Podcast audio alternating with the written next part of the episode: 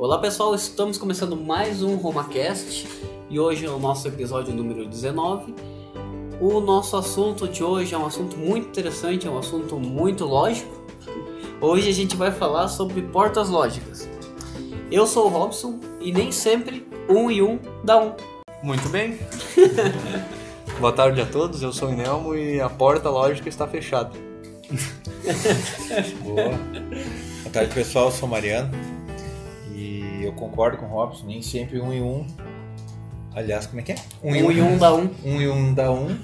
Nem sempre zero zero dá zero. Né? Nem sempre um e zero é um. Exatamente. Ou seja, não há lógica. A porta lógica não é lógica. Olá pessoal, eu sou o Luiz. Eu tinha duas entradas que eu tava pensando, mas não sabia se eu escolhia uma ou outra. Entender? Boa, boa.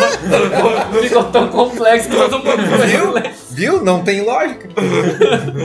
Ah, muito bom, muito bem. Muito bom. Ele surpreendeu a gente porque ele comentou uma outra entrada e agora mudou a entrada. É verdade. Eu me surpreendo. E a saída? E a saída é Depois nível da alto ou nível baixo? entradas. Pra gente descobrir qual que é a porta. tá, isso era uma coisa que eu ia dizer. Eu acho que antes de começar a falar de portas lógicas, a gente tem que explicar o que, que é binário. E pra isso eu chamo o Inelmo. Inelmo, o que, que é binário? Binário tem du- basicamente duas, duas possibilidades, 0 ou 1. Um. Bom. Então eu diria para os nossos caros ouvintes que podemos pensar em 0 e 1 um como níveis de tensão. Onde essa tensão aqui, vamos ah, definir um, um preset, digamos assim, ou vamos, por convenção ela vai ser 0 e 5, por exemplo. Gosto. 0 e 5. Então, o, quando for 0 é 0 mesmo, 0 volts. Quando for 1 um, é 5 volts. Então, 0 e 1 um podem ser transformados eletricamente em 0 volts e 5 volts. E essa. Muito bem. E essa linguagem aí, essa lógica que o Inelmo falou de 0 e 1, um, que é o binário, é utilizado em todos os equipamentos eletrônicos. É, Mas, isso- não necessariamente nesses níveis de tensão. 0 Com e 5. certeza. Mas aqui só por convenção e para ficar um pouco mais É, divertido e intuitivo. dizer, a questão do nível da tensão é uma coisa bem interessante, né? É, exatamente. Porque isso depende da família. Mas a questão da palavra lógica. Lógica é... e analógica, por exemplo. Eu Aham. tinha muita dúvida, então eu gostaria assim de levantar aqui agora que os colegas cada um desse a sua opinião, explicasse para quem não, não consegue entender muito bem a diferença da, do, da- do sinal lógico para o sinal analógico. Isso é uma dúvida que eu tinha mu- muito grande na época que eu trabalhava no setor elétrico. Mas agora, enquanto que tu falava, eu fiquei pensando, mas por que lógico e analógico? É digital e analógico. A lógica uma coisa que não precisa ser é, exatamente Isso, isso. analógico Ah, ou tá. digital. Entendi. Exatamente. Isso Isso pode ter uma lógica analógica. Sim, Isso, muito bem, muito bem. Mas então, entre o digital, muito bem colocado pelo, Ma- pelo Mariano, e o analógico, por quê? Ah, quando eu comecei a trabalhar na, na parte elétrica, eu tinha muitas dúvidas assim a respeito dos sinais dos sensores. Os sinais dos sensores que vinham para um, para um comando, para um CLP, então ali que surgiu essa grande dúvida entre o, sinal digital e o sinal analógico. Então, a cada um aí contribua, por favor. Antes de mais nada, só abrir um parênteses que o Inelmo falou sobre questão do nível alto e nível baixo. Uma vez eu trabalhei com uma maleta lá na escola de automação que nível alto era alta impedância e nível baixo tinha que ser o zero. Em vez de ser 5 volts nível alto, era alta impedância. Coletor aberto. mas, é, é, mas aí existe uma diferença muito grande, né? Exato. E- Então, se, se, a mal- se o modo de uso dessa maleta era assim, Mas a maleta devia ter um manual que eles nunca tiraram da caixa. ah, pode ser, mas daí tava errado, né? Se, se tava tudo certo conforme o manual e tava assim, então não pode, tá errado. Não, mas isso deve estar escrito lá. É que nem quando tu pega um Atmel e tu tem um dos portos ali Ó, que ele é em alta impedância. porque, Ah, é, mas isso é, um, isso é um outro Que detalhe. tá no datasheet. Exatamente. Sim, mas O isso pode é um- ter zero do Isso. 952. Sim, mas tem um detalhe que é o seguinte, ó, o que, que é ah, o nível lógico? no nível lógico ele é zero ou ele é um. Ele é zero ou ele é um. Ou está.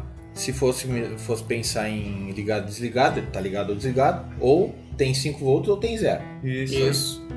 Mas o que eu acho que o Luiz falou com relação a Alta impedância. a im- alta impedância é que quando tu desconecta, né, desconecta e deixa aquele pino, vamos dizer assim, Aberto. a- aberto, desconectado a, vamos dizer assim, não está ligado em nada fisicamente, né, claro que é um procedimento eletrônico ali que faz, né, um componente, ah, aquele nível tu até pode medir, mas a tensão que vai estar ali vai estar 5 volts, mas não quer dizer que seja nível 1. Isso.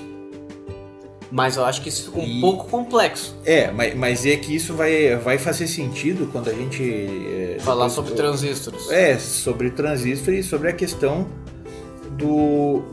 Porque nem sempre estar em, em nível lógico 1 quer dizer 5. É. Porque pode. A lógica pode ser inversa, pode estar ativado com, com o nível de tensão zero, mas ser nível lógico 1. Agora confundiu de vez, né? Eu, eu entendi o que tu quis dizer É. e concordo que foi confuso. Mas o, no meu caso ali, analógica e digital, como eu já comentei em outros podcasts, sempre foi complicado. Porque eu defendia a tese do entre o 0 e 1 tem que ter alguma coisa. Mas não vou voltar a esse assunto, que a gente já comentou no outro podcast. O, o que me chamou muita atenção na eletrônica digital é justamente a lógica dela. Porque para mim, para trabalho, por exemplo, eu gosto muito de seguir as lógicas. Então, a eletrônica digital se tornou muito mais simples. E isso a gente vai conseguir ver no decorrer do apresentar portas lógicas, porque tu tem uma combinação de bits e na saída tu tem um resultado com base nessa combinação. E isso para mim se tornou muito mais simples do que a eletrônica analógica, que muito provavelmente eu acredito que o Mariano goste por causa do som. Mas tá, tá. Luiz, tem alguma colocação aí pra, pra pergunta que eu levantei ali, a- pra definição do digital e analógico, lógico e analógico, como eu falei que o Mariano corrigiu ali. É, eu tento fazer um para o meu entendimento, o analógico sendo 10 números, né? Ou seja, do 0 até o 9. Acredito que tu consegue percorrer aquele intervalo. Não, isso é um sistema decimal. Ah, tô... Tô entendendo errado. E o digital sendo 1 um ou 0. Bem simples a minha. Ninguém mais tem nenhuma colocação? Posso? Só- antes, quando eu comentei, eh, eu acho que eu não falei sobre essa pergunta. Eu fiz um- uma observação sobre a questão do nível. Isso, tá, então por Mas favor. é a, a pergunta então, qual a diferença? É, eu gostaria de uma definição, assim, pra quem não, no caso, meu caso, aquele eu do passado que não... O jovem não, Eu, eu diria assim, ó. pequeno vamos, não. vamos, vamos, vamos- vamos ser bem de forma clara para que qualquer pessoa possa entender. O que é digital? Só tem dois estados, Muito bom. tá? Ligado ou desligado, né? Aberto ou fechado. aberto ou fechado, ou seja, sempre Um só ou tem zero. duas opções. Ou é uma coisa ou é outra coisa. O sistema analógico, entre as duas opções, existe toda a outra, a- a- vamos dizer assim, aquela gama, vamos dizer, se nós estivéssemos falando de 0 volts e 5 volts, nível eh, lógico 0 ou nível lógico 1. Um. Tá. Então nós só teríamos duas opções, ou zero de tensão, ou 5 volts de tensão. Certo. O analógico, tu tem todas as outras opções entre o 0 e o 5. Ou, Ou seja, seja, falando de tensão, Se fosse falar de tensão, teria todas as opções com todas as casas depois da vírgula, conforme a resolução que tu deseja. Que eu acho que o Luiz quis dizer com o sistema decimal, só que de- com outras palavras.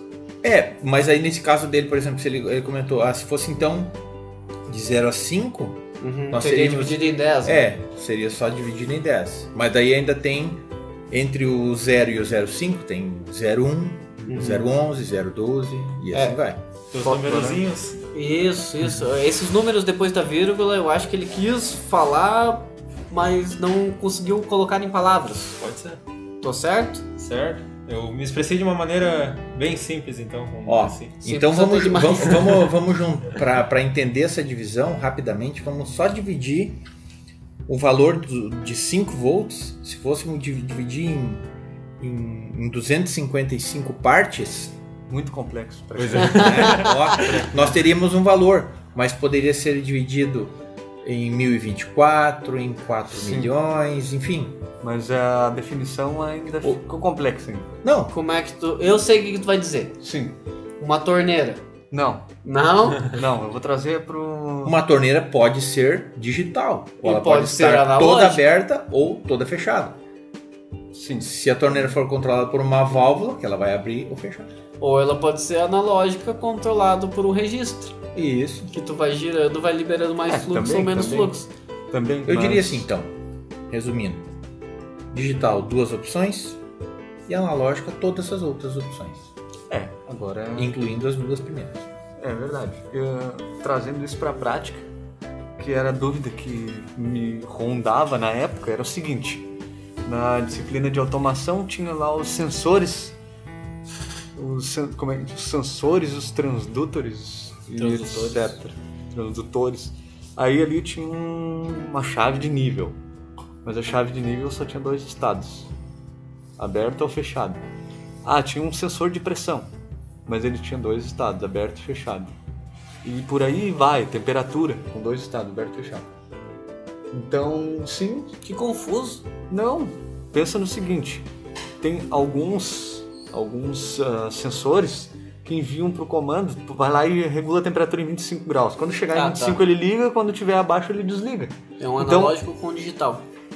Aí que tá, aí que tava a minha confusão, é aí que complicava pra mim. Sim. Porque eletricamente ele só vai enviar para o comando duas Sim. possibilidades. Ou contato aberto ou contato fechado. Então, poderia ser chamado de digital. Claro. Mas também, por, por um outro lado, A leitura era analógica. exatamente, eu ficava pensando o seguinte: bom, com, com essa forma de aberto ou fechado, não tem muito que se possa trabalhar em cima desse, dessa comunicação. Talvez daí que venha a definição, o o nome do- de alguns equipamentos, por exemplo, controlador de temperatura digital, controlador, temporizador digital, controlador digital. Porque mesmo os controladores analógicos podem ser digitais, né? Pois mas é, a saída, a- não a entrada, né? Exatamente, ali aí que tá a construção eletrônica muda bastante. É. Mas o, Realmente. no- e aí o que a dúvida era, era assim então, né? O, no fim eu consegui concluir que tudo que era um contato, um contato seco ou que mandava só um, um sinal máximo ou mínimo, Uhum. ele não podia ser controlado de uma outra forma que não receber aquilo e se definir, tá ligado ou tá desligado. Simples. Enquanto que no, no analógico receberia aquele sinal e trataria aquele sinal uma- de uma forma muito mais completa Claro. muito e poderia se extrair ali daquela variação, daquela gama de possibilidades, muitas informações. Desde o quão bruto foi a subida, descida, etc. Então, um sinal ah, analógico, ele, por esse motivo, que ele acaba sendo tão complexo, porque ruídos, tudo isso interfere. né? Entendo. Mas Entendo. era muito complexo na época para entender isso aí. Até Talvez. hoje, né? Mas uma curiosidade, ah, na década de 1920, ah, na 20, né? Ah, começou a se usar a lógica de relé. Ó, Isso é muito legal. a Porque lógica de relé. São lógicas de relé. É, daí prevalece ainda meu, a minha chamada de lógico e analógico, por Sim. ser a lógica de relé. É, né? Porque poderia dizer que é praticamente o início da porta lógica. Porque daí se define os nomes das portas, né? Bah, boa. Com essa lógica de relé. Essa aí. Posso? Claro. Introduzindo já a porta lógica. Aí. O. o Porque tu tá sorrindo. Robson- O Robson. É, O Robson tu olhou pro Luiz, vocês riram sozinho aí, queremos saber. ali esse. Já, então. Na porta. Já, já na, chega com o pé na cara. na porta. Já introduzindo, que nem dos Ou. outros. Na porta ou. Já posso falar dela ou. Pode falar da porta O. Ou ainda não, não é aconselhável assim? Não, fica à vontade. Escolhe uma porta e entra. que o Robson falou dos contatos e eu vou fazer essa junção aí Então. do, do contato com a porta. Então, o nosso ouvinte imagina que a porta ou ela recebe, vamos imaginar ela com duas entradas e uma saída. A saída, lógico, depende das entradas. Então, qualquer entrada que tiver em nível alto, a saída vai estar em nível alto. Se Certo. pegarmos esse mesmo formato eletrônico para um, um formato uh, elétrico bem mais simplificado, a gente pode ter esse mesmo desenho com dois contatos em paralelo. Sim. Qualquer um dos dois que for fechado, do outro lado vai estar o sinal. Então, Ou seja, um ou o outro. um ou o outro. Essa é a porta OR. Essa é a porta OR. Então imagine que tem um contato em paralelo com o outro. Qualquer um dos dois que tiver fechado, ele vai ligar a lâmpada, por exemplo. Sim, sim. Que or, no caso, é um termo em inglês, né? Pra ou, Significa pra ou. Ou.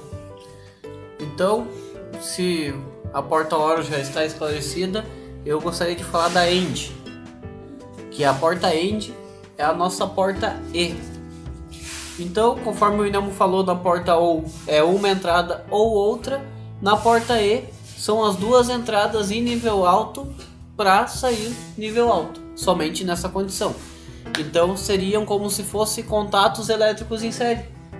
Exatamente. Os dois contatos têm que estar fechados para passar no nível lógico 1 na saída. E uma coisa interessante, ah, vamos pensar assim, a gente pensa normalmente quando fala numa porta END ou numa porta E, vamos falar em português, porta E. Porta aí. Uma porta E, ah, eu tenho dois pinos de entrada, né, e um pino de saída. Mas isso não é uma verdade absoluta. Eu tenho porta E de três entradas, quatro entradas. Então, a- o importante é a lógica. Na porta E, se for de três entradas, tu precisa ter nível lógico 5 volts, como o Inelmo trouxe pra gente usar, nas três entradas para te ter 5 volts na saída. Se tu tiver 5 volts somente em duas entradas e a terceira estiver em zero, vai ter nível lógico zero na saída. E isso também é característico nas outras portas que a gente vai falar na sequência. Eu gostaria de falar da Nokia, então. Da Nokia? Nokia. Ah, tá. Vamos lá. Ainda não. Eu acho que ah, pegando um transistor, então, vamos supor um circuitinho bem básico, com resistor no 5 volts, o emissor no zero, né?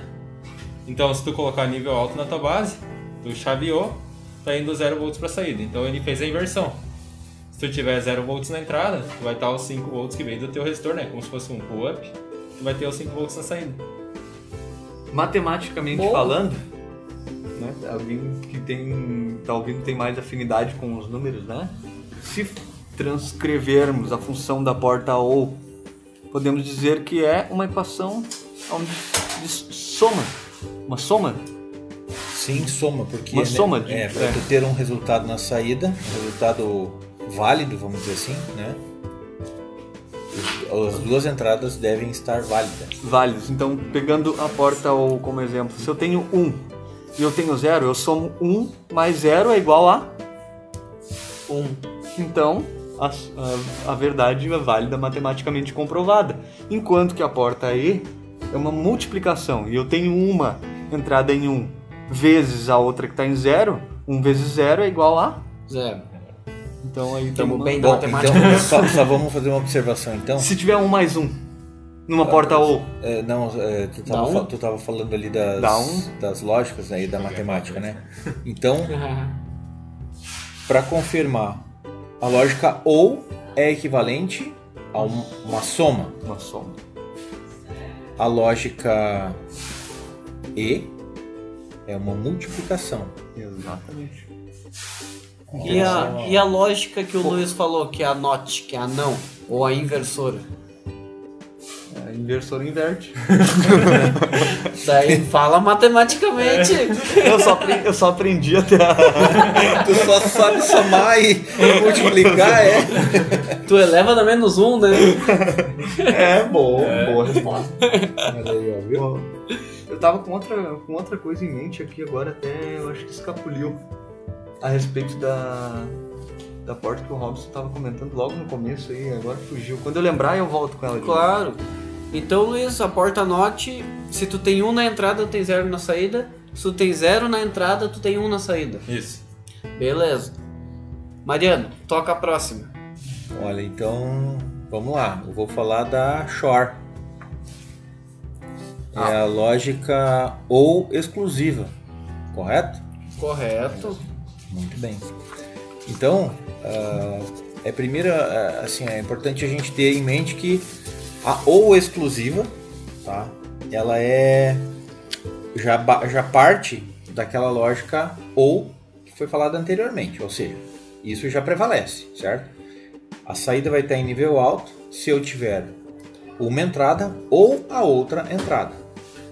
Mas eu poderia ter também numa porta ou as duas entradas em nível alto, certo? Também eu, Certo. também eu teria nível alto na saída. Correto? Tu tá só me olhando e fazendo a. Tem que dizer sim, não. Tá. Não, vamos lá. Na porta ou, tá? Certo. Que tu comentaste, aliás, Foi a primeira porta. é, a primeira porta que o Nemo falou, certo? A porta ou, se tiver nível alto em uma das entradas, ou uma ou na outra porta, vai ter nível alto na saída. Na saída. correto? Beleza. Então, a porta ou ainda poderia receber as duas entradas em nível alto. Isso Também teria nível alto na saída. também teria nível alto na saída. Mas qual a diferença então da ou exclusiva? a exclusividade. Exatamente. Ou seja, não importa se as duas estiverem com nível baixo ou com as duas estiverem em nível alto. Não. Somente uma das duas entradas podem ter nível alto para que tenha um, um nível alto na saída. Claro, como o Robson falou, aquelas portas que, vamos dizer assim, a porta lógica ah, ou exclusiva, ela pode ter duas entradas, três entradas, quatro entradas. Isso varia da configuração. Mas a lógica é essa, ou seja, sempre vai considerar. Se for uma, uma porta ou exclusivo de três entradas, somente uma das três vai estar em nível alto para que dê a condição de nível alto na saída. E provavelmente ela tem um, um diagrama que dá pra fazer matematicamente, mas eu não vou lembrar de cabeça. Também não. Fale não. Um detalhe aqui então agora antes de continuar nas demais aí, né? Que basicamente assim dando uma colinha só inverte. o, o grande detalhe da porta lógica é que é muito bonito assim, olhando, desenhando no, num caderninho, fazendo as equações ali todos, aprendendo, é muito legal. Mas quando dá defeito. Mas aí, aí começa a colocar numa protoboard. Vai ali, pega a porta, coloca numa protoboard e aí começa a dar alguns problemas. alguns problemas começam a aparecer. No circuito de teste, por exemplo, aí na, na protoboard.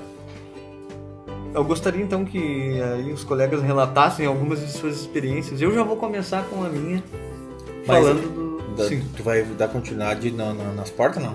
Não, não. Agora eu só vou trazer um pouco mais de prática. Ah, pra mais nossa é prática. difícil. Isso. Vai trazer Vai a prática. A prática agora. Vou... Ligeiro, né? O que, que é? O Luiz falou agora é as difícil. Tu, não, vamos falar da prática. Então ali num, num circuito com portas que é dessas que a gente falou agora, eh, na prática, o, o defeito que eu sempre pegava, assim, que eu cometia, era a questão do, do nível do nível lógico, ele não tá ok, ele não tem um Ah, nível sim. distinto, 0 1, tá flutuando, como é chamado. Uhum. Flutuando. Esse era um, um dos meus maiores problemas no começo aí. Deixava a entrada da porta flutuando, né? Mas o que, que seria essa, entrada flutuante? Como nós estávamos analisando, que a porta precisa de dois sinais distintos, 0 e 1, um, falando em tensão aí 0 e 5 volts. A porta flutuando é aquela que a gente imagina não ter nada conectado nela.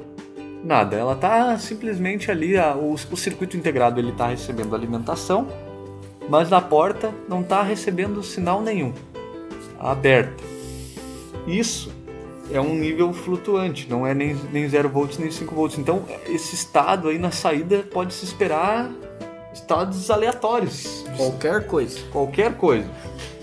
Então, uma lógica feita assim, nas- aí faz um circuito com portas lógicas e vai medir lá na saída, às vezes não, não corresponde ao que foi des- desenhado, porque tem algum problema ou de ligação, que Uhum. costuma ser é, o erro de quem está começando, né?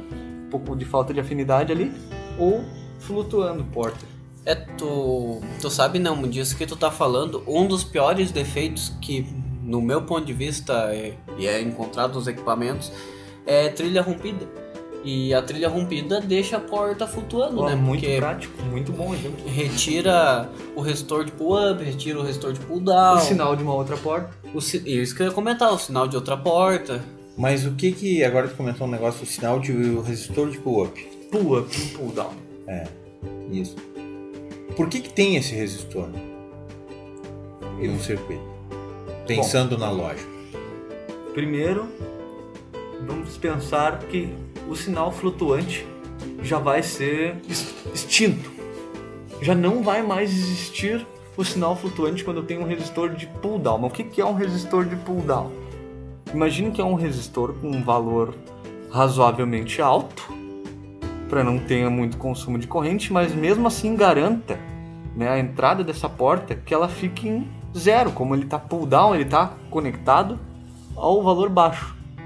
Pull down está posto no terra. Então, do GND para a entrada da porta existe um resistor ali. É. Então, independente do sinal que vier, seja ele 0 ou 1 um, ou aberto, ah, se der algum problema que se perder aquele sinal, ela vai ficar garantida o zero na porta. Ou seja, na ausência do sinal desejado, ela Garante. Ele, ele garante uma condição mínima. Exatamente. Eu gosto quando fala assim, ó. É pull down, né? Pull down. Daí tu fala, tu. Como é que tu falou coloca pro terra? Como é que tu disse? Ele fez uma tradução bonita, né? Como é que tu traduziu? Ah, eu nem lembro mais. É, Não, Volta a por- fita. Conecta ao terra? Conecta ao terra. Daí o Inamo fala assim, conecta ao terra. Tinha que falar conecta ao down. Que daí o cara já fala português e inglês junto, né? Ah. Nem mamona dessa coisa. É. E, e o pull, e o pull up, aí é o contrário. Ao invés de conectar em 0 volts, falando agora em tensão, conectaríamos ao 5 volts, que é o que nós convencionamos ali. Nosso conhecido VCC. Ali, então... Mas em alguns circuitos lógicos, essa condição de flutuante, às vezes ela é desejada, dependendo do circuito lógico. Olha aí, então, por favor. Ah, que são aqueles. ah, depois vieram alguns circuitos integrados com a lógica tri-state, ou seja, três estados. Verdade. Ah, mas aí vai de É, encontro ao, mas à alta é- impedância. Exatamente, mas aí é justamente para criar aquela condição de desconectado, ou seja, não conectado a nada. Aí que chega o meu negócio ali, ó. Não é só 0 e 1. Um. né? É, é claro, vamos dizer assim, a partir de, um- de uma determinada situação, é, foi necessário criar essa condição. Mas isso não foi assim só porque, por exemplo, ah, eu não, eu não quero deixar conectado em nada mesmo, porque isso não faria sentido. Né? Se eu preciso ter uma, uma condição lógica. Na realidade, tem uma outra, tem uma outra coisa que, que afeta, ou seja, num circuito lógico, as portas elas conseguem é, drenar uma determinada corrente e existe uma limitação para essa saída. E aí é, alguns circuitos foram foram sendo desenvolvidos de forma que chegaram num ponto que as portas começavam a se perder. O nível alto já não estava mais no nível adequado. E aí começou a criar situações que, poxa, e agora? O que, que a gente faz? Aí eles perceberam que, ah, então se a gente deixou um exemplo assim, ah, eu montei um circuito com 20 circuitos lógicos, tá? interconectados. E tá funcionando bem. Aí eu coloco mais um ou dois. E aí começa a dar umas loucuras. no- Aí pensa assim, poxa, mas até antes de eu colocar esses dois aqui, não tinha defeito. Agora começou a surgir um outro problema. Aí o cara pensa assim, é, então eu vou tirar esses dois que estão com problema. Coloca outros dois, previamente novo, testado, enfim, e percebe que não muda isso, continua dando o mesmo problema. Então conseguiram ah, identificar o seguinte: quando essa carga, vamos dizer assim, ela é muito grande, ou seja, a interconexão é muito grande, ah, precisaria criar uma forma de desconectar alguns CIs para outros serem conectados. E aí então onde que a lógica Tri-State entra em, em cena, ou seja, num barramento, né? Sim. Vamos dizer assim, um- vamos pensar assim uma arquitetura Intel, né? Que vamos dizer que, que usa lá simplificar, né? é, isso. Que vem lá vários, vários cone- eh, eh, Bits. É, não, não, desculpe. É, vários circuitos integrados ligados na mesma, no mesmo ponto, para daí, a partir daquele ponto, distribuir para outras. E, Poxa, não, eu precisaria colocar mais, mas não tem como. Então eu crio um estado que eu desligo eles virtualmente e consigo trabalhar com outras lógicas. Muito bom. E também a gente tem a Schmidt Trigger, né? Sim, isso daí já é para Nossa. criar, já é para resolver uma outra situação, né, que está relacionado àquela questão que o William falou antes do início, entre o 0 e o 5. Mas o nível ah, nível 1, sendo ele considerado positivo, vamos dizer 5 volts. Ele tem que realmente ser 5 volts para ser considerado nível 1? Não. Ele pode, vamos dizer assim, sei lá, estar com 4 volts, é considerado nível alto ou não. Mas para alguns circuitos que não tem essa lógica do Schmidt Trigger, que não tem essa, eu diria assim, Arquitetura, é, talvez. vamos, vamos dizer assim, que, que não, que não faz essa diferenciação do nível, né, seja para mudar de estado ou não, ah, foi outra situação que foi necessário introduzir nos circuitos lógicos, ou seja, para criar uma, uma, uma condição de que ficasse validado aquele nível. Ou seja, eu preciso ter no mínimo, sei lá, no mínimo tantos volts para considerar positivo. É como se fosse definir uma escala, né? Ou seja, lembra do analógico que a gente disse que era tudo que estava entre o 0 e o 5? É quase uma verdade, né? Porque, vamos dizer assim, a lógica TTL, a partir de, de uma tensão acima de 0,7 volts, já não é mais considerado nível zero. Mas a, o circuito com Schmidt Trigger, é, o, o, o foco tanto dele é, é a saída, né? A Sim. saída vai garantir. Vai garantir isso, mas baseado zero. em quê? Justamente, né, é, vamos voltar, voltar só um pouquinho. Aham. Se fosse 0 e 5, beleza? Tá Isso. 0 ou tá 5. Mas e se o nível de entrada ela tiver em nível ah, lá? Seria 0. Não, deveria ser 0 e está com 0,8. Sim. O, a, lógica, a porta que o Luiz comentou, ele usou um exemplo de um com um transistor, né? É. Mas daí alguém vai pensar, tá, mas é um transistor ou é um circuito integrado, uma porta lógica? Mas é que todas as portas lógicas são construídas com transistor, milhões e milhões de transistores para fazer, né? Claro, no caso das portas nem são tantos milhões de. Mas isso depende da lógica, entendeu?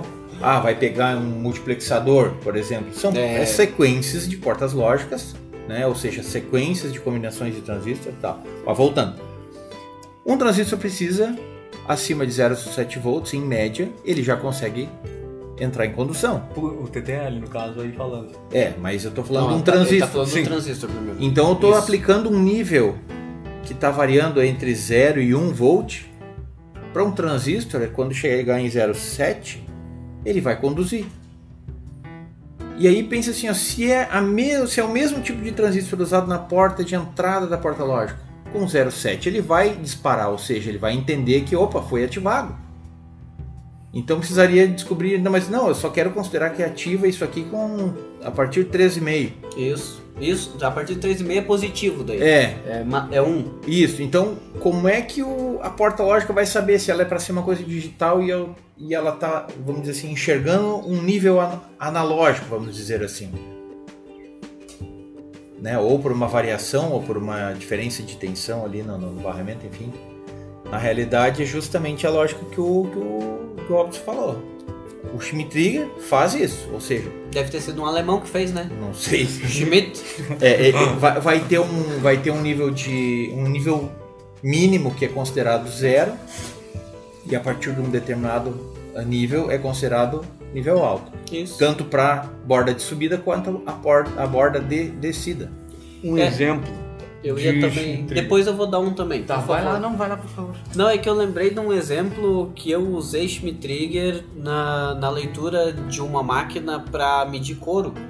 Porque primeiro eu fazia a leitura dos sensores ah, LDRs. Uhum. Eu tinha uma lâmpada, uma lâmpada fluorescente na máquina e vários LDRs separados a cada 2 centímetros um do outro. Esses LDRs eles iam, eles tinham um divisor de resistivo ali e iam para a porta de um operacional. Na saída do operacional eu teria um nível lógico, que na teoria é 0 ou 1, um, mas sempre tem um pouquinho de diferença, né? Então, assim que saía do meu operacional, eu usava uma porta inversora, uma porta NOT, para pegar esse sinal e transformar realmente no sinal que eu gostaria, que é 0 ou 1, um, e era uma porta Schmitt Trigger, se eu não me engano, 74HC14. Eu fico em dúvida sempre que o 14 é um e o 04 é outro. Ah, não de cabeça. Mas eu não vou lembrar de cabeça, mas era Ó, o- essa o, a minha o aplicação. 7414 é o Schmitt Trigger. Isso, era o 14 então. Isso. E o 04, obviamente, É o comum, é né? o comum. Ah, não, desculpe, o 04 é uma porta inversora. Sim, mas o 14 é a inversora Schmitt Trigger, né? Confirma pra nós. Aqui, uma inversora Schmitt Trigger. Isso aí. Um, um exemplo de aplicação do Schmitt Trigger é um oscilador. Um oscilador é, pode usar Ah, um capacitor, sim, um resistor, um, um circuito simples ali com, com duas portas, nem já dá para fazer um oscilador. A carga descarga e daí o nível lógico de Daí o saída. nível lógico na saída altera. Boa, boa. Muito Aí, bom. com esses, com esse circuito, ou seja, um CI, um 4093, Aham. uma NAND Schmitt Trigger, CMOS, se eu não estou enganado. É, CMOS 40, lógico. Sim, Aí- Linha 40. Aí o. Esse pode ser um gerador de clock para um circuito. É, muito pode bom. ser um gerador de clock para um circuito. Ele pode ser, fazer várias funções como um oscilador, é muito útil. Não, oscila- oscilador precisa tudo, né, cara? Tudo precisa. Por isso que eu gosto tanto do JT, que um dia a gente vai chegar nele pra conversar também no podcast. Velho JT. Nossa, 53, né? É, bem antes das lógicas, né? Então, pessoal, agora eu vou falar um pouquinho da NAND, continuando nossa linha. Eu acho que o Inelmo gostaria de conversar mais sobre. Sobre a XNOR, que é. Explica, explica a NAND para nós, Rock, faz favor. é que tu sabe o que, que eu tô fazendo, né? Eu vou falar da NAND, tu vai falar da NOR, e ó, o que, que sobra E pro o Luiz? Não, mas essa ali é fácil. Essa ali, Agora essa sim, ali só- se ele não souber falar dessa ali, meu Deus. É, só É, pega esse a é o teste, do Mariano né? É, é agora, é Pare- agora. parece que tem um contrato aí que é pra ser assinado, esse é o teste. Ah, É, vamos lá, vamos lá. Então, pessoal, a porta NAND. A porta NAND é a porta não E. No caso da porta E, que Não a entra. gente- não entra com a porta fechada. no caso da porta E, as duas portas têm que estar em nível lógico alto para sair nível lógico alto na saída. A porta NAND é exatamente o contrário. As duas portas têm que estar em nível lógico baixo. Não, errei. Pera aí que eu me confundi na porta NAND. Vou ter que olhar. XNOR. Pode isso, Arnaldo? Não pode. Não, não, volta lá. Ainda bem que sou eu que edito, Ó, né? fica. Faz o seguinte, ó. Considera a porta aí. E só inverte a saída dela. Exatamente. Tá aqui, ó. Aqui. Se as Mas duas tá for, certo. Se as duas for zero, a saída é um. Se as duas for 0, a saída é 1. Um. Se as duas for 1, um, a saída é 0. Não, a saída é 1. Um. Se qualquer uma delas for nível lógico 1. Um. Ou se as duas for 0. Tô errado? Não, tô certo. Agora eu me confundi. Vamos lá, vem cá. Não, mas tá certo. É só Ó, pegar. pera aí, vamos pensar na E. A E, as duas tem que estar em 1 um pra dar 1. Um. A Exatamente. NAND, qualquer uma pode ser 1 um pra dar Um. 1. Um. E as duas podem ser 0 pra dar 1. Um. E as duas podem ser um pra dar zero. Mas é confuso essa, né? Não, aí confunde por causa da inversão, né? Justamente porque. Exatamente. ah, o que, que quer dizer o, o não E? Ou a porta de negação que o Luiz falou bem no início, né?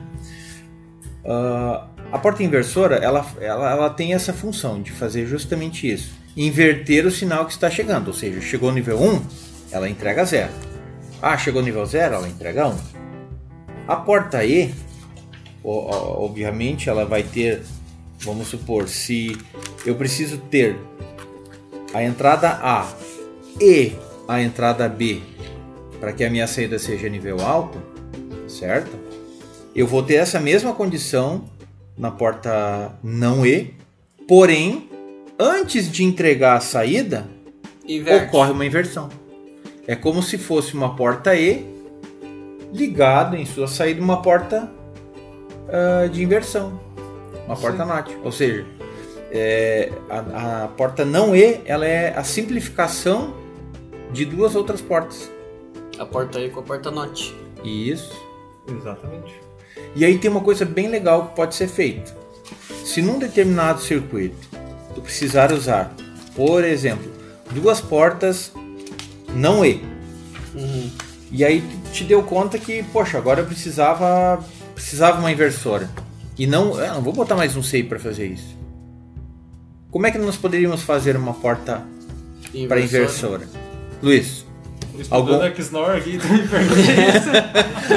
al- alguma dica? eu viajando aqui.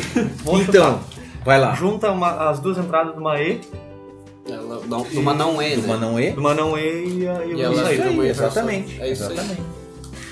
Tô falando com, com propriedade agora que eu errei.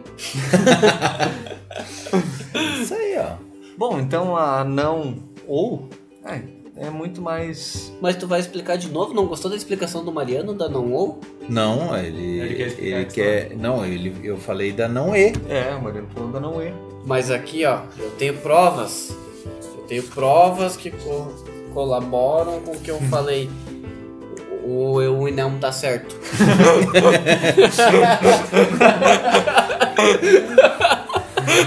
Viu? Te falei?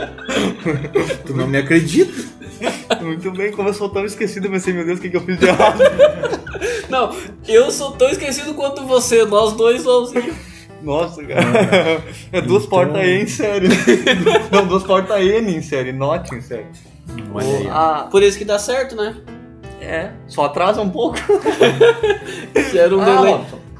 Pode falar. Eu Não sei que tu vai falar. Não, essa eu vou deixar pra ti porque tu fez análise desse circuito no começo da tua vida eletrônica, digamos assim. E Sim. chegou a uma conclusão interessante, por favor. Ô Mariano, tu, tu Que lembra passa, do, passa é esse? do Tá, vamos lá. 4029? Ele é um contador up-down com preset, né? Sim. Tá, Sim. então era isso que eu queria saber. Olha só, teve uma época no ensino técnico que eu precisei usar portas lógicas para gerar um atraso no circuito. Por quê? Eu tinha um 4029 que ele é um contador. Então ele vai pegar ah, ele é um contador que eu usei com outro CI para ligar num display de sete segmentos, que é o display que a gente consegue visualizar num micro-ondas antigo, por exemplo. Não, mesmo não sendo sete segmentos, o formato é aquele. Ele vai ligar sete segmentos e um ponto. Pelo menos para vocês conseguirem visualizar um pouquinho. Então, esse 4029 ele é um contador. Toda vez que tu dá um pulso nele, ele vai incrementar um na contagem desse display junto com o outro seísmo, mas aumenta um.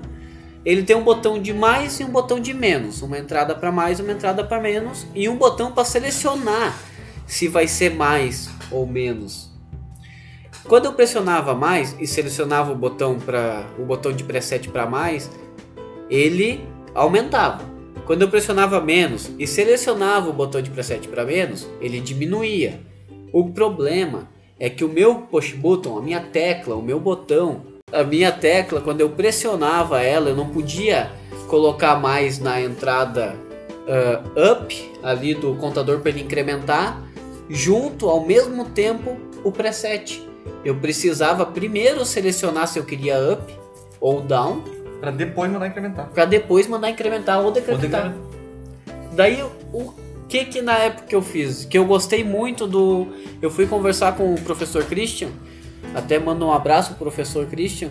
Também o Inão acho que gosta muito do professor Christian. Sim, foi, Salve, o, mestre foi, Christian. foi o meu orientador no trabalho de conclusão. Olha só, tem até uma dedicatória no livro dele pra você. Então, falando com o professor Christian, o professor Christian falou assim pra mim: tem solução. E eu não vou te dar a resposta. Eu quero que tu pesquise, mas dá pra resolver. Daí eu fiquei pensando, pensando, pensando e pensei, pá, mas tem que ter um jeito de eu pressionar uma, depois de um tempo, esse sinal já ir para outra. E o que que eu fiz? Essa era uma questão de milissegundos, na verdade microsegundos. Eu usei portas inversoras para gerar um atraso. Então, eu colocava o sinal, por exemplo, eu apertava no up, colocava o sinal no preset direto do botão.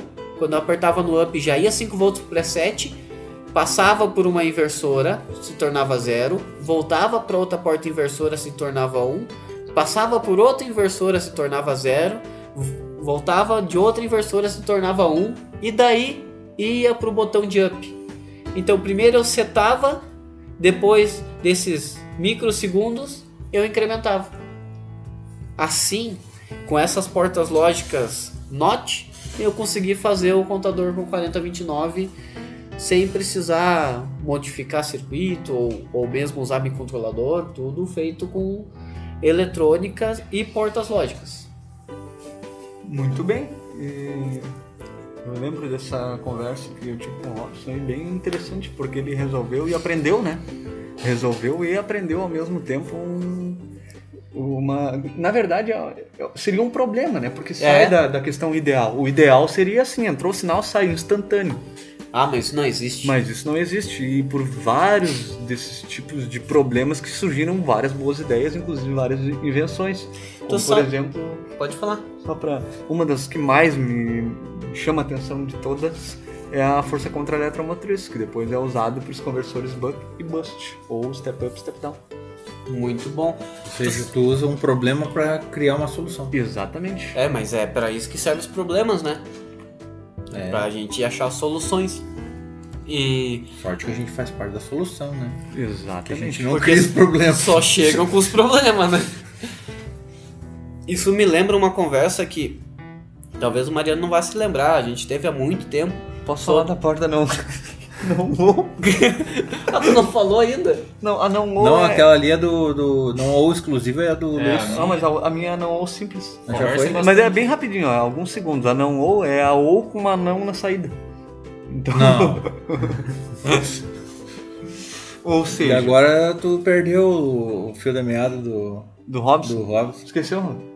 Sim. Do quê? Ih, já foi. Pode continuar depois quando pior, eu lembrar. Pior que o restante todo esqueceu também. ah, só pra não ficar pra muito depois, a não ou, uh, ela é nada mais, nada menos do que uma porta ou, e na saída dela, uma porta inversora ligada. Ou seja, tudo que acontecer na saída dela. Obrigado. Porque o Mariano é fácil, né? Por isso que eu falei que não precisava dar tanto foco nas inversões. O William acabou de explicar o exemplo mais simples que eu ia explicar agora. Eu tenho que explicar uma coisa mais inteligente. Agora complicou minha vida. Ó, agora, viu, ó, vai ter uma solução para uma pra um resposta problema. mais elaborada baseada num problema. Exato, mas agora, enquanto o Luiz pensa na resposta dele, vamos voltar então, Robson. Fiquei com peso na consciência de tirar teu foco. Tá, meu foco era. disse que eu não ia lembrar, né? Pois é, a gente uma vez parou para conversar e chegou. Eu acho que a gente não chegou numa conclusão. Se a gente chegou, tu vai poder me lembrar. Eu? Não, eu e o Mariano. Ah, bom, desculpa. A gente tava conversando sobre fazer circuitos com microcontrolador ou usar circuitos integrados pronto com a lógica interna pronta. Vou dar um exemplo que aconteceu essa semana. Já. Não, o Célio pegou um CI que ele tinha toda a lógica para controlar um motor brushless. Ah, entendi. Tinha entrada para colocar potenciômetro, variar a velocidade, tinha um, um pino para posicionamento, tinha tudo naquele S circuito integrado. Sabe o que o Célio me lembra? Uh, quando a gente assistiu um filme que tinha um cara que tinha um sobretudo, ele tava sempre num canto assim, ó. Ele passava alguém, ele abria o sobretudo do lado, ele tinha.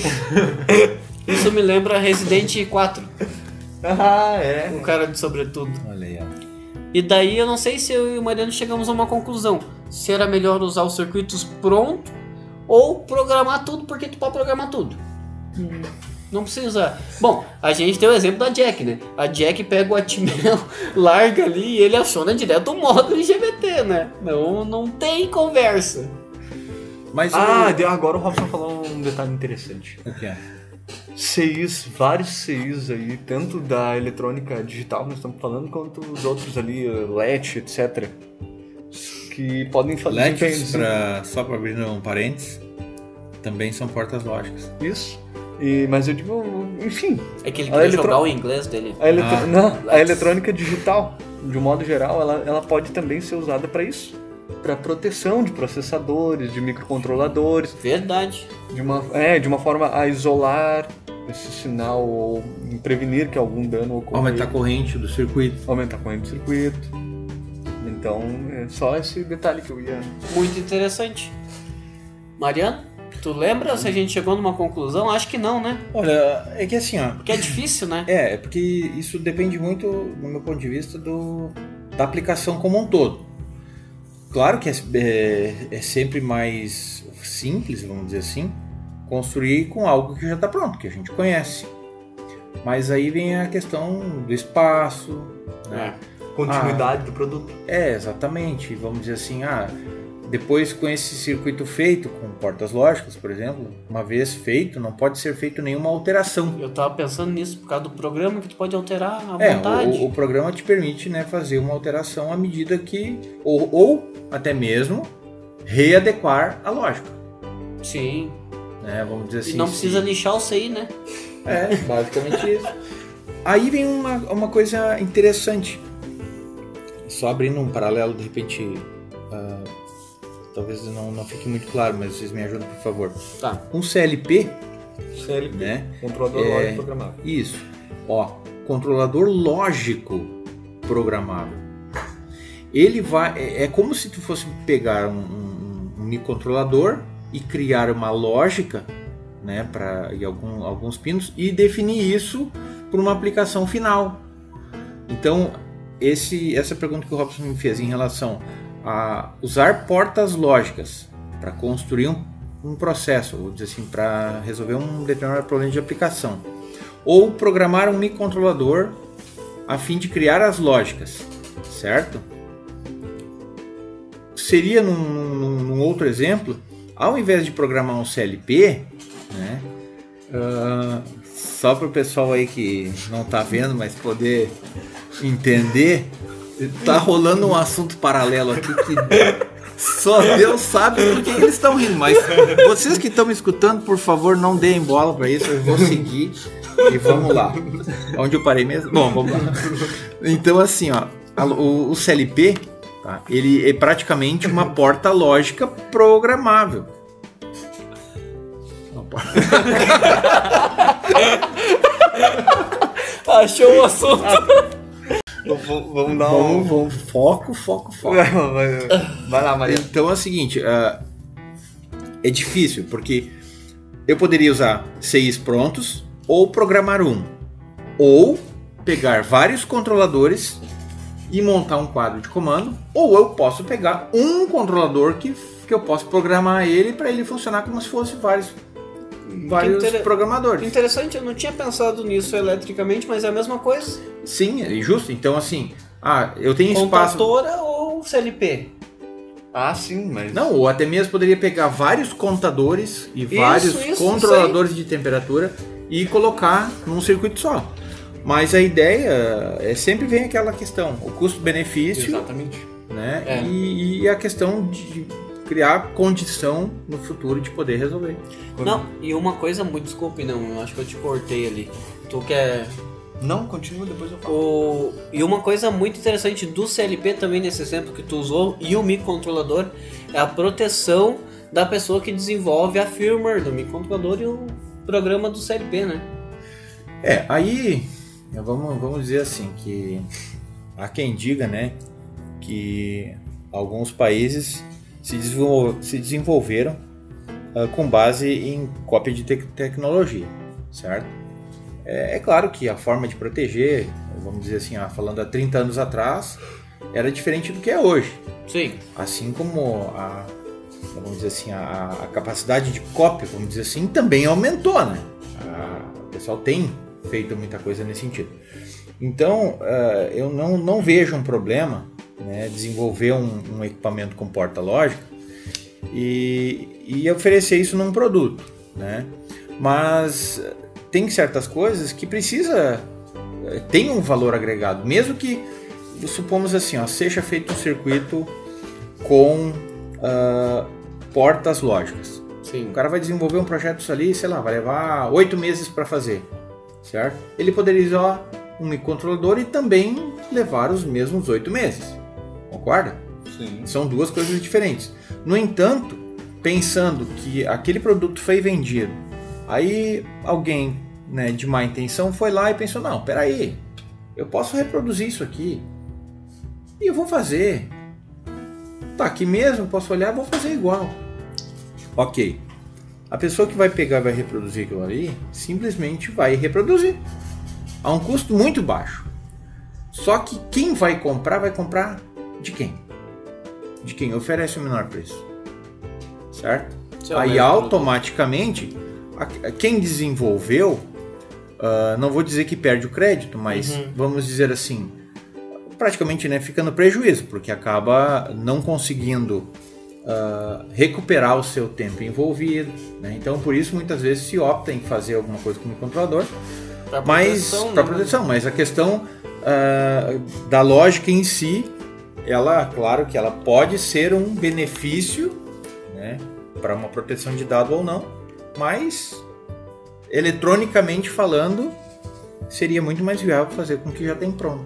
É muito mais simples, porque É verdade. estragou uma porta, tu troca um SEI. Estragou o microcontrolador, se a fábrica for fechada para venda de peças, já condena a placa. Exatamente, já não tem o que fazer. É. Nós temos um exemplo disso.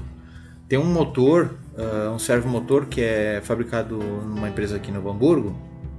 O Inelmo adora consertar os equipamentos. E ali tem um exemplo bem claro. Os primeiros modelos daquele, daquele motor eletrônico, que eram feitos todos com porta lógica, me ajuda? Quantos, quantos CIs ele em cima? Uns 25, Uns pelo 25 menos. CIs pelo menos, né? Até são bem alinhadinho, bonitinho Gostei né? da placa. em torno de 25 CIs com os portas lógicas. Faz exatamente a mesma coisa que o outro que tem apenas um FPGA em cima. Né? Então, assim, é possível fazer sim, só que existe uma diferença. Um agora é possível proteger e o outro, para que não houvesse cópia, eles lixavam os componentes. Mas, É justo. mas, ah, ali no começo o Robson falou da questão do CLP e. Parece que era uma facada no, no, Ué? no Inelmo aqui. CLP e, e, a- e as contatoras ali, etc. Né? Aham. O que o Mariano colocou a questão de ser viável ou não. Ah, aí com certeza é o ponto de partida. Sim. Ali, ah, enquanto ah, dá, dá para usar três contatoras e dois controladores. Ah, bem pensado. né? Assim, dá para usar três contadores e dois controladores. Ah, então provavelmente isso vai sair mais barato que os, sei lá, 900 reais de um CLP ou os 800 reais de um aqueles ah, CLPs também, né? Os Re- loucos, né? É, o relé Relé, inteligente, lógico. relé programável, enfim. Aí tem alguns detalhes de análise do projetista. Por exemplo, ah, ah, as contatoras que eu estou usando são as mesmas. Eu preciso de contatoras de potência. E nas mesmas eu consigo montar a lógica. Então ali já se torna interessante usar só contatoras. Sim. Mas ah, eu preciso de contatoras de potência e a lógica é muito grande. Eu precisaria de muitas contatoras para lógica. Então já se torna mais interessante um, um CLP. Ah, eu preciso de flexibilidade ou não preciso de flexibilidade. Aí isso também a questão de o quanto vai ser ah, robusto, robusto e simples, né? Então são vários e vários pontos que Aspectos. devem ser levados em consideração. Com certeza. Pra, pra- pelo menos no- na parte elétrica. Na parte eletrônica, eu diria que são válidos também alguns conceitos nesse, nesse sentido de custo-benefício ali também, além da questão de proteção da. ah, como é que é? Do, Na tecnologia do da firmware. né? tecnologia, exatamente. Mas também é muito interessante levar em consideração. Proteção da propriedade intelectual. É. Mas também é interessante levar em consideração o quão robusto, o quão fácil de fazer manutenção, o É. durável e tudo isso, né? É, exatamente. Eu concordo com isso que o Inelmo falou tudo e acho muito interessante essa visão que eu não tinha nem pensado em nada assim, mas é realmente, né? Só da eletrônica pro quadro elétrico só muda o tamanho, né? É, basicamente, né? E a Muito complexidade, às vezes. É. Conforme. É. Porque às vezes para fazer a mesma coisa na eletrônica é muito mais simples do que na, na parte elétrica. Por isso que E, vezes... e troca de lado isso. Sim. Às vezes é mais fácil na parte elétrica do que na eletrônica, é isso. Sabe que eu, eu, certa vez, eu, eu, eu trabalhei numa outra empresa que é, aconteceu um fato muito engraçado assim. A gente recebeu um equipamento né? Um, um circuito com microcontrolador e tá, não era um circuito muito complexo, assim, tinha acho que umas três contatoras para acionar e uns três ou quatro botões ali e tinha um, um sistema que ele, vamos dizer assim, era para um farol de, de aeródromo, né? Então ele tinha que ter o acionamento, né? Recebia um comando, né? E em caso de falha ele detectava a falha e fazia a troca para o sistema redundante, aquela coisa toda. E aí eu lembro que eu fiz o recebimento desse equipamento, né, o termo de aceite, e testei, verifiquei tudo, tá tudo funcionando, tá tudo certinho? Sim. Pode dar o aceite, beleza, confirmei. Aí no, no dia seguinte, meu chefe chamou e disse, olha, pega agora esse equipamento, desmonta tudo. Tá, como assim? É novo, acabou de chegar. Não, não, pode desmanchar inteirinho. Tá, mas qual é que é a lógica? Hum. Qual é o sentido de fazer isso? Nós vamos trocar esse microcontrolador por um, um conjunto de contatoras. Vamos transformar esse, tirar essa placa eletrônica e vamos colocar um, fazer um quadro elétrico aí dentro e vamos montar a lógica com contatoras. Como assim? Exatamente, foi a pergunta que foi exatamente esse termo que eu usei. Como assim? Com uma, assim um espantado, né? Poxa, tem toda uma tecnologia, tem todo um, um trabalho em cima, né? Uhum. Aí ele disse assim, então vem cá, vou te explicar, tu vai entender, eu não vou nem te mostrar. Aí eu lembro que o equipamento na época tinha sido pago alguma coisa em torno aí de 50 mil.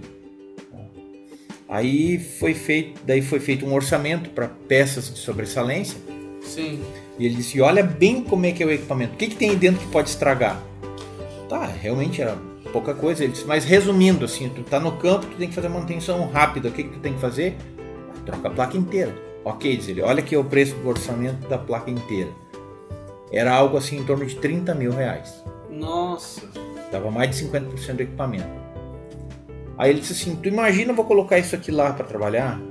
Daqui, daqui uma semana, duas, dá uma tempestade aí, queima o circuito lógico, eu perco a placa um contador, ele pode cair o mundo do lado, se não pegar no circuito elétrico não vai acontecer nada. Interessante. Ele disse, então, vou te pedir de novo, desmonta isso aí. Eu disse, então é pra já. Sabe?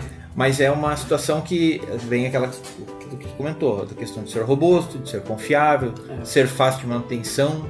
Botaram né? tudo soprando as contadoras. Não ficar. Não ficar. é, mas pode realmente ter sido uma boa opção.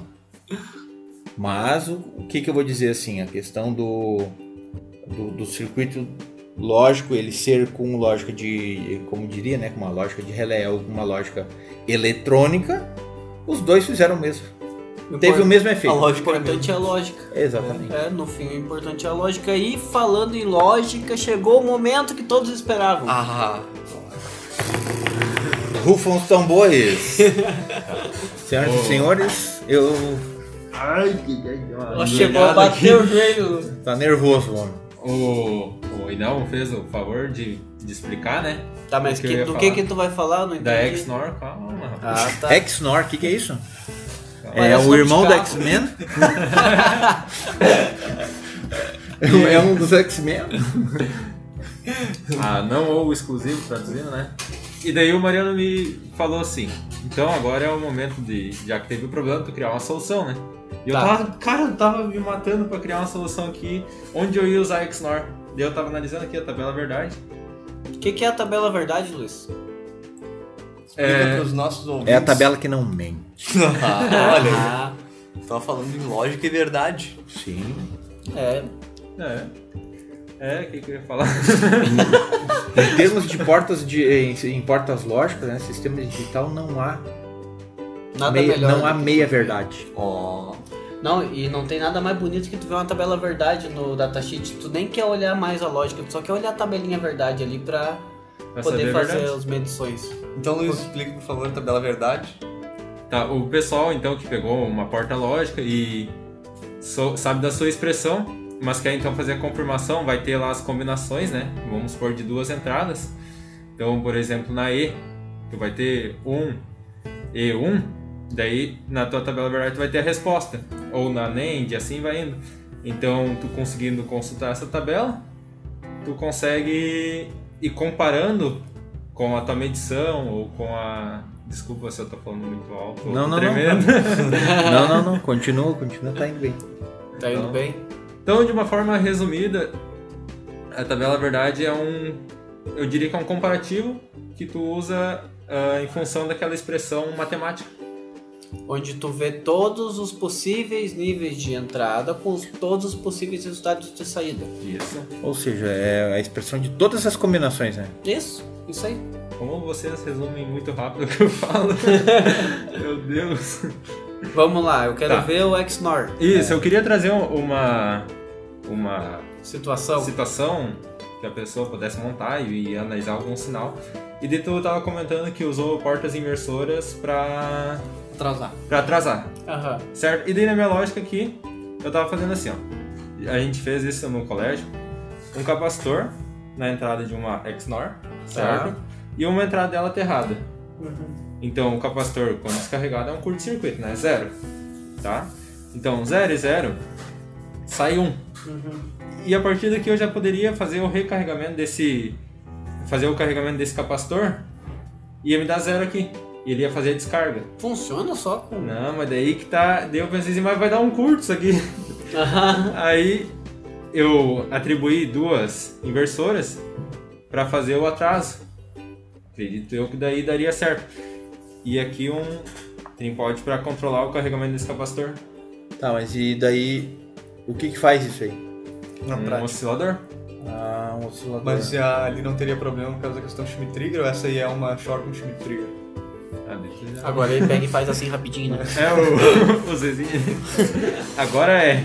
Certo, mas agora a gente entendeu a aplicação. Agora explica o conceito da XNOR. É, entradas e saídas.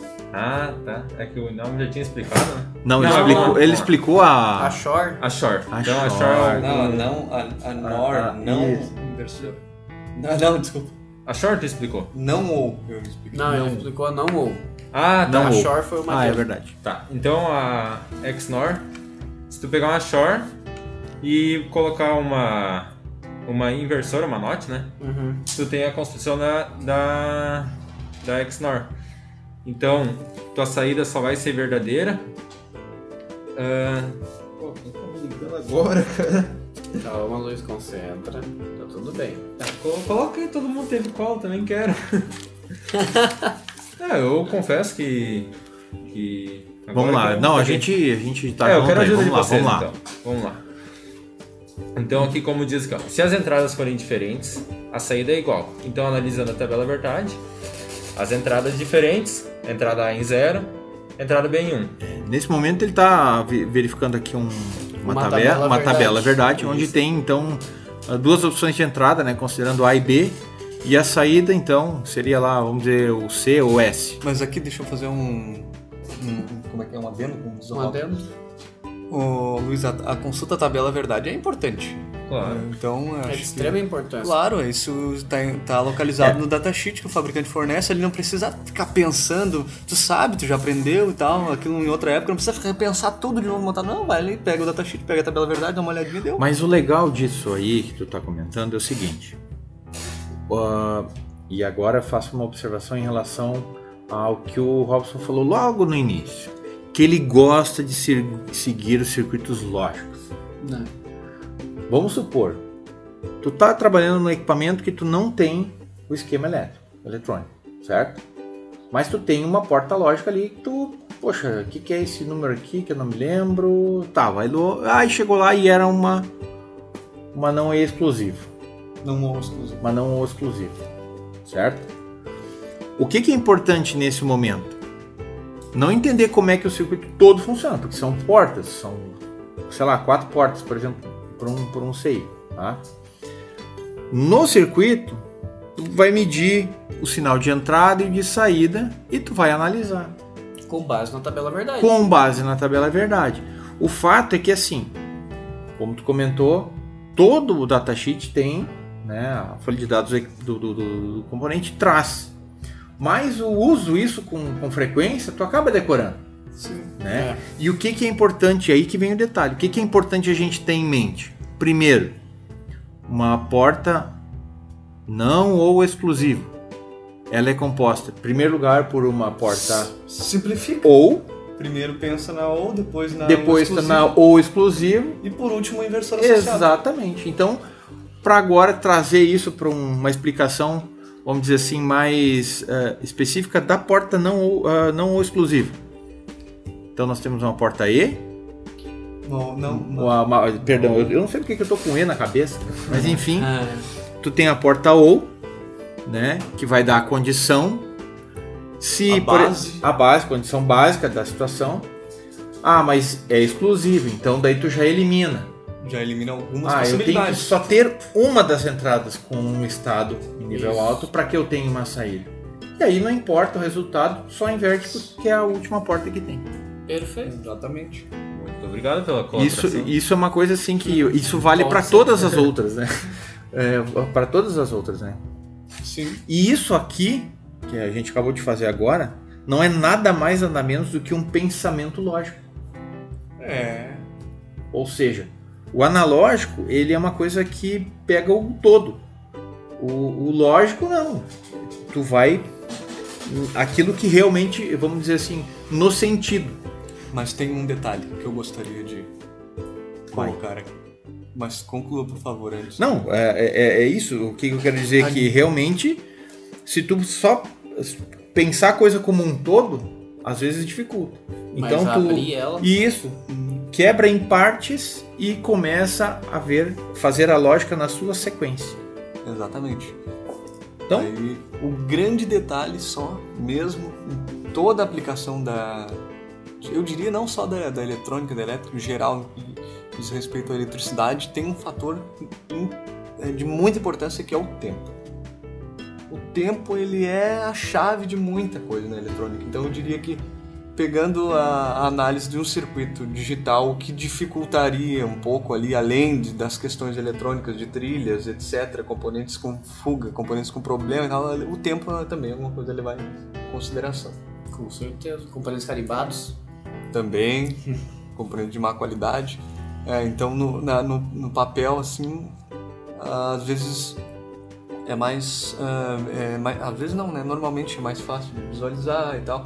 Mas na prática, consertando algum equipamento, tem É. diversos fatores ali Verdade. externos ah, associados, né? E mesmo no. que não aparecem, né?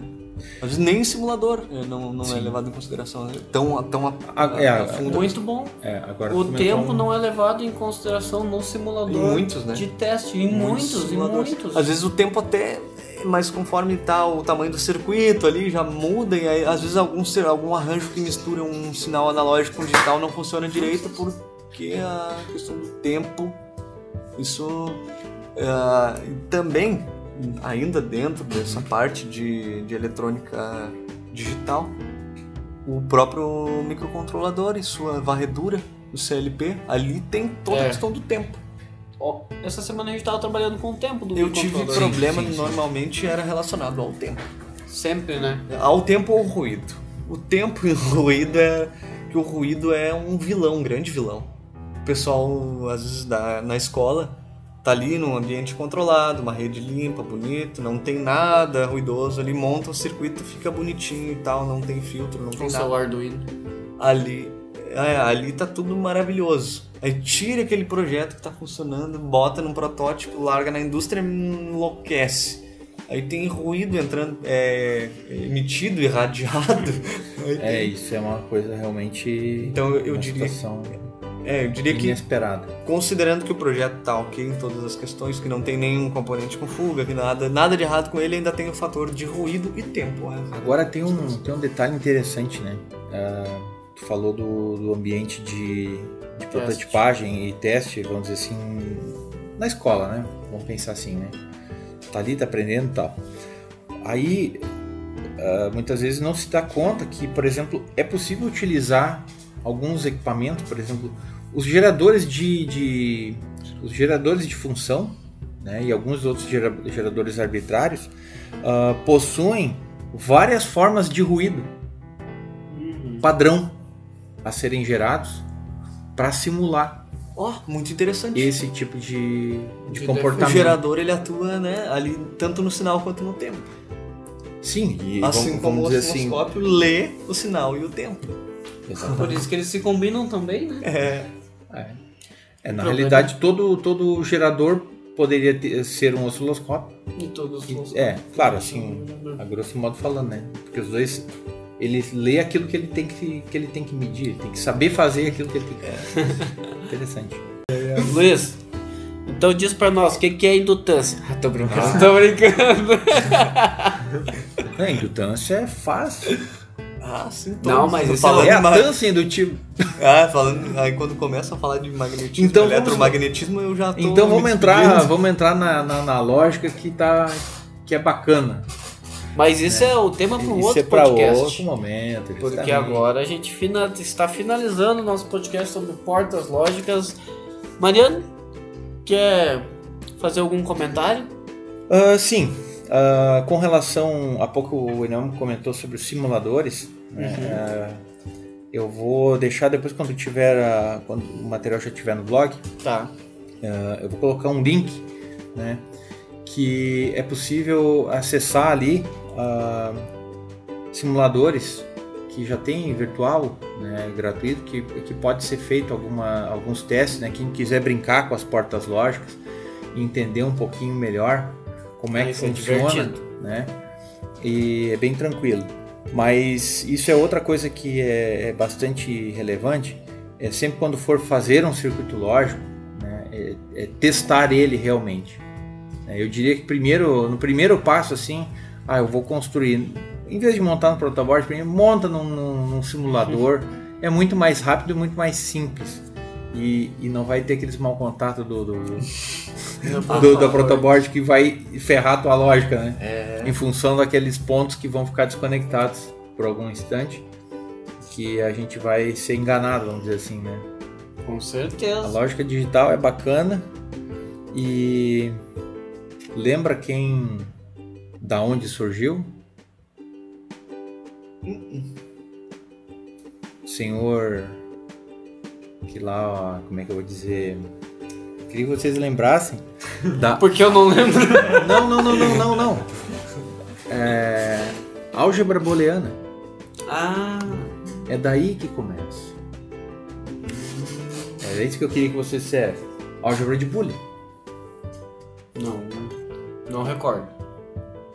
Eu lembro que, é, é, só fazendo um, uma observação, ah, antes de estudar na, na escola técnica, eu tinha um grande anseio de saber mais, né? E aí um, um amigo, ele era engenheiro eletrônico na Varig ainda. E aí ele me fez uma, uma proposta certa vez que ele me daria uma coleção de revistas da Nova Eletrônica se eu passasse em um teste. Então eu deveria aprender álgebra booleana. Um bom. E aí ele me deu algumas revistas que era uma espécie de um curso em fascículos, né, que vinham em cada, em cada revista vinha uma lição. Eram 10 lições. E ali que eu aprendi as portas lógicas. Hum, E aí, claro, toda a história do, do técnico. do, do, do bullying, né? Tá. Não o bullying aquele de passar com a perna. Não o bullying que tu faz com as pessoas. Nossa. Carambolas. Luiz, eu não. tô te queixando pro Robson. Você não. Gostaria de fazer um, um complemento, uma saudação, uma despedida, na verdade. Abrir um parênteses. Não, Fechar algum? só agradecer a todos pela colaboração e eu diria que é, além de divertido, sempre mais agregador. Essas conversas aí são. A, a gente se distrai, aprende e se diverte. E se diverte, tudo ao mesmo tempo. Luiz, Faço das palavras dele não a minha. A a tu ou as tuas?